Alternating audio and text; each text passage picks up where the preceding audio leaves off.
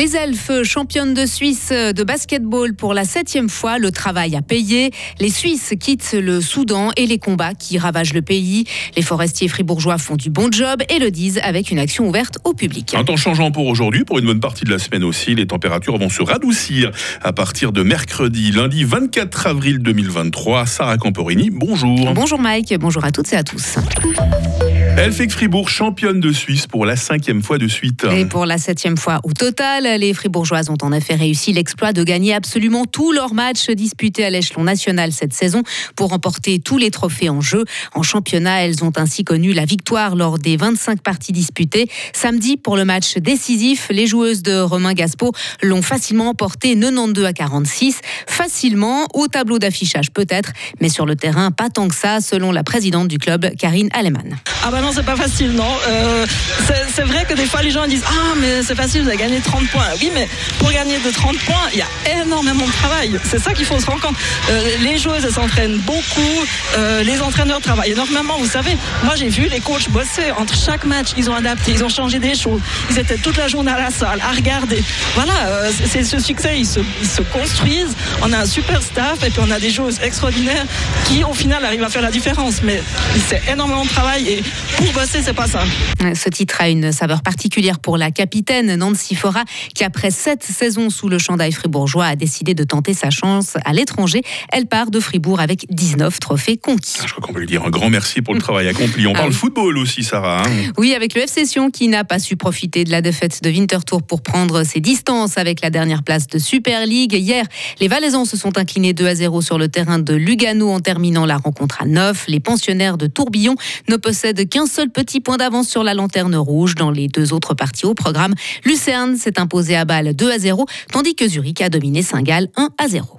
Et pour clore cette page sport, Remco Evenepoel a remporté Liège-Bastogne-Liège hier en solitaire.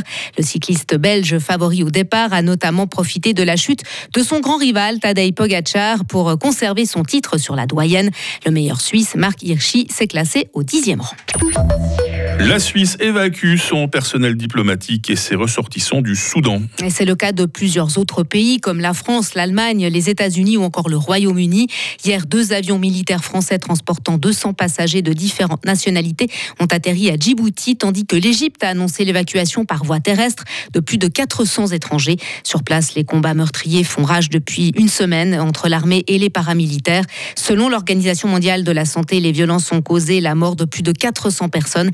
Elles ont aussi blessé près de 4000 autres et fait des dizaines de milliers de déplacés. Dans l'actu fribourgeoise de ce week-end, maintenant, Sarah, ce joli succès pour l'opération des Robins des Bois. Le principe de cette action, une inscription, un arbre replanté dans la forêt de Belfort, en l'occurrence un chêne, un tilleul ou un if, euh, des arbres choisis pour leur grande résistance au changement climatique, l'un des défis majeurs des forestiers. C'est le, le, collectif Robin des, Bois, Robin des Bois qui a lancé ce projet pour sensibiliser le public au rôle essentiel que joue la forêt, mais pas seulement. Philippe Alibert, président de Forêt Fribourg. L'idée, c'est de faire connaître le travail des forestiers et la façon dont on gère la forêt. Il y a eu pas mal d'articles qui ont été faits où on entend parler de, de, gens qui estiment que nous exploitons mal les forêts et qu'il y a une dégradation de la forêt. À travers ce, cette communication, nous voulons montrer, expliquer ce que nous faisons pour le bien de la forêt.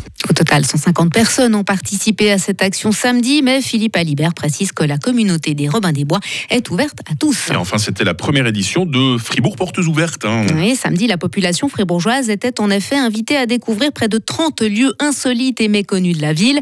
Le projet proposait des visites inhabituelles de certains bâtiments, certaines institutions, comme les combles du collège Saint-Michel ou encore l'hôtel cantonal. Le programme gratuit a réuni quelques 3000 participants. Comme quoi, Sarah, même quand il ne fait pas beau durant le week-end, on a le moyen de, de se distraire et de s'instruire également dans notre belle région. Il y a de quoi voir dans notre canton. Sarah Camporini pour nous informer. Et toute l'équipe dans quelques instants à mes côtés pour euh, bien débuter cette nouvelle semaine avec la question du jour. Hein. Retrouvez toute l'info sur frappe et frappe.ch.